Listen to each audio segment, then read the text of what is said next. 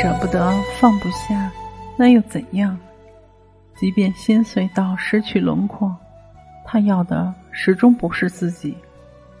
每天刷着说说和日志，刷的不过是存在感。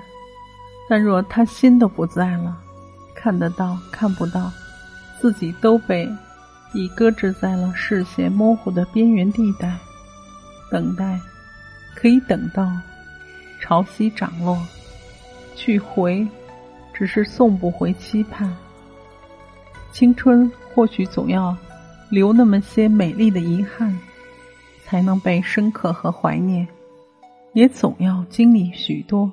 预想不到的种种，才会懂得什么是珍惜，什么该放下，什么该不舍追求，也才会明白一切的酸甜苦辣，都需要品尝过，才能自己调试得出来。